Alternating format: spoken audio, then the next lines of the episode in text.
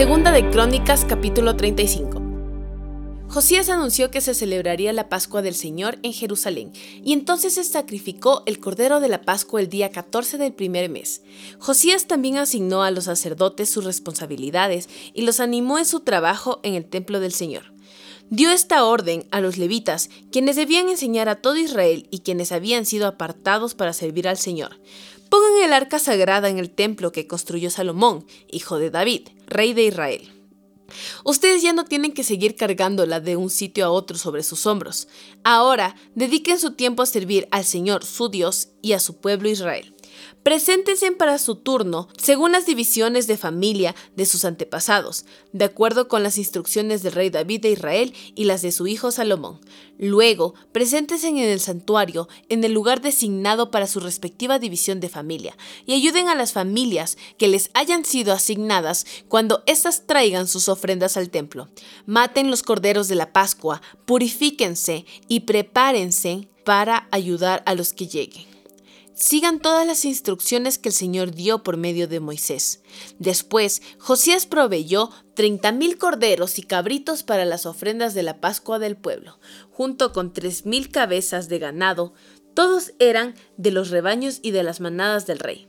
Los funcionarios del rey también hicieron contribuciones voluntarias al pueblo, a los sacerdotes y a los levitas.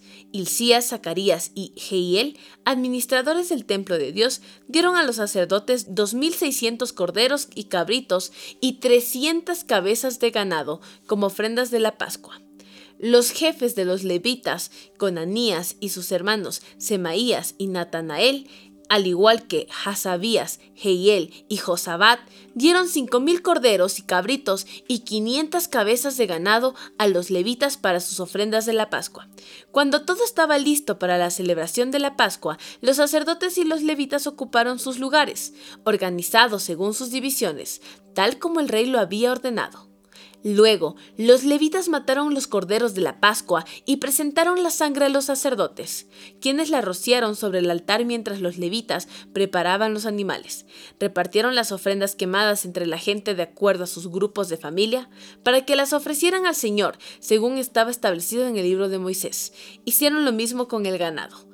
Luego, asaron los corderos de la Pascua como estaba establecido, hirviendo las ofrendas sagradas en ollas, calderos y sartenes, y las llevaron rápidamente a la gente para que comiera. Después los levitas prepararon las ofrendas de la Pascua para sí mismos y para los sacerdotes, descendientes de Aarón, porque los sacerdotes habían estado ocupados desde la mañana hasta la noche presentando las ofrendas quemadas y las porciones de grasa. Los levitas se hicieron cargo de todos estos preparativos. Los músicos, descendientes de Asaf, estaban en sus lugares asignados y seguían las órdenes que les habían dado David, Asaf, Emán y Jedutún, vidente del rey. Los porteros cuidaban las puertas y no era necesario que se alejaran de sus puestos de servicio porque sus hermanos levitas les preparaban sus ofrendas de la Pascua. Toda la ceremonia de la Pascua del Señor se terminó en ese día. Todas las ofrendas quemadas fueron sacrificadas en el altar del Señor, como lo había ordenado el rey Josías. Todos los israelitas que estaban presentes en Jerusalén celebraron la Pascua y el Festival de los Panes sin Levadura durante siete días. Desde los tiempos del profeta Samuel no se habían celebrado una Pascua semejante. Ninguno de los reyes de Israel jamás había celebrado la Pascua como lo hizo Josías, porque hizo participar a todos los sacerdotes y levitas, a todo el pueblo de Jerusalén y a la gente de todo Judá e Israel. Esta Pascua se celebró en el año 18 del reinado de Josías. Después de que Josías terminó de restaurar el templo, Necao, rey de Egipto, dirigió a su ejército desde Egipto para hacer la guerra en Carquemis, junto al río Éufrates. Entonces Josías y su ejército salieron a enfrentarlo. Pero el rey Necao envió mensajeros a Josías con el siguiente mensaje. ¿Qué quieres de mí, rey de Judá? No tengo nada contra ti Voy de camino a pelear contra otra nación, y Dios ha dicho que me apresure. No interfieras con Dios, quien está conmigo, o Él te destruirá.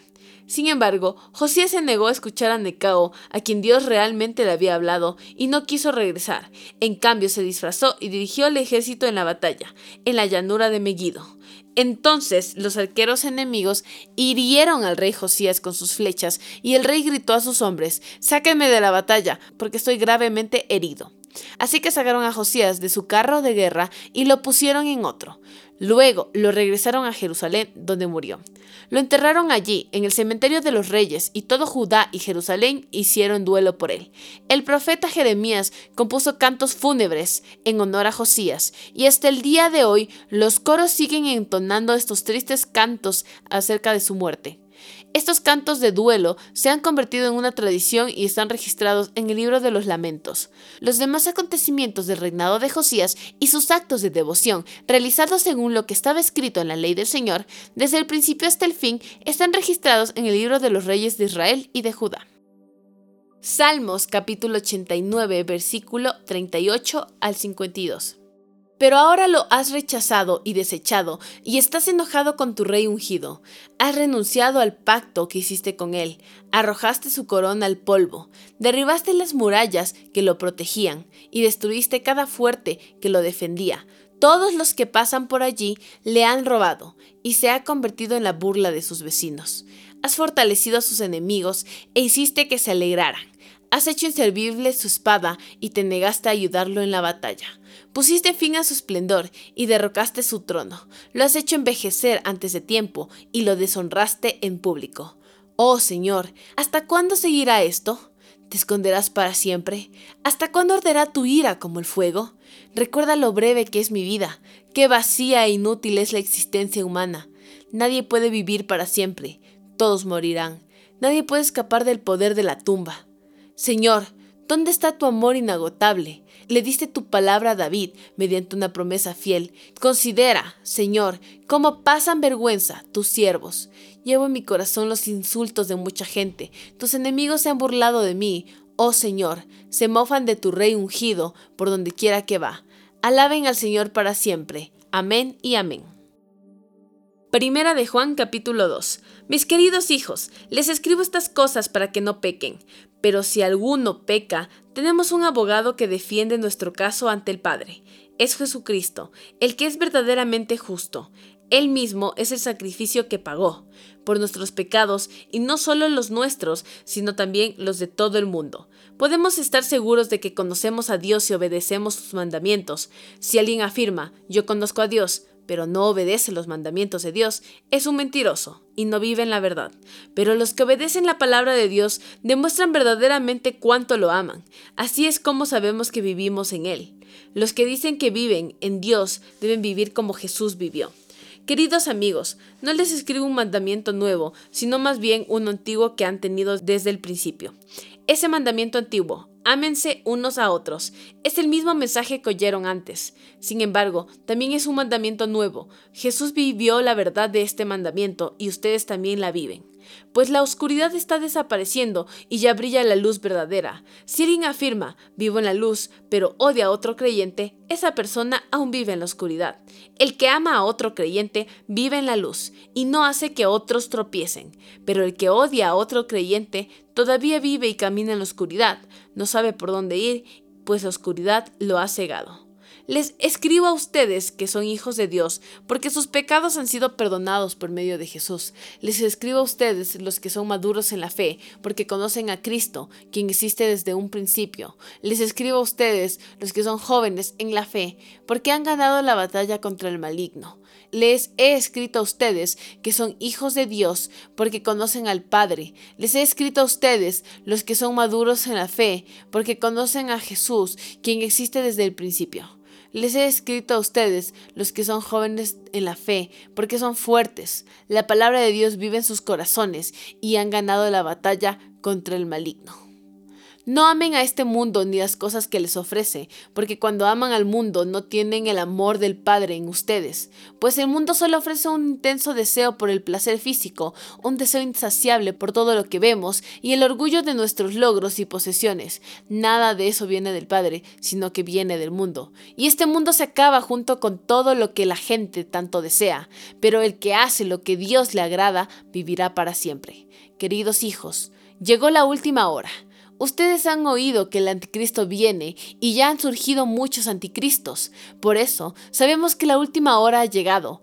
Esas personas salieron de nuestras iglesias, pero en realidad nunca fueron parte de nosotros. De haber sido así, se habrían quedado con nosotros. Al irse, demostraron que no eran parte de nosotros. Pero ustedes no son así, porque el Santo les ha dado su espíritu y todos ustedes conocen la verdad. Así que les escribo, no porque no conozcan la verdad, sino porque conocen la diferencia entre la verdad y la mentira. ¿Y quién es un mentiroso? El que dice que Jesús no es el Cristo.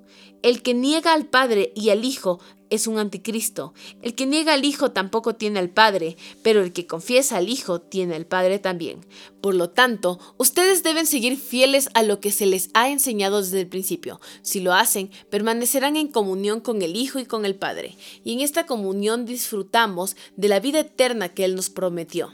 Les escribo estas cosas para advertirles acerca de los que quieren apartarlos del camino. Ustedes han recibido al Espíritu Santo y Él vive dentro de cada uno de ustedes, así que no necesitan que nadie les enseñe lo que es la verdad, pues el Espíritu les enseña todo lo que necesitan saber y lo que Él enseña es verdad, no mentira. Así que, Tal vez como Él les ha enseñado, permanezcan en comunión con Cristo. Y ahora, queridos hijos, permanezcan en comunión con Cristo para que, cuando Él regrese, estén llenos de valor y no se alejen de Él avergonzados, ya que sabemos que Cristo es justo. También sabemos que todos los que hacen lo que es justo son hijos de Dios.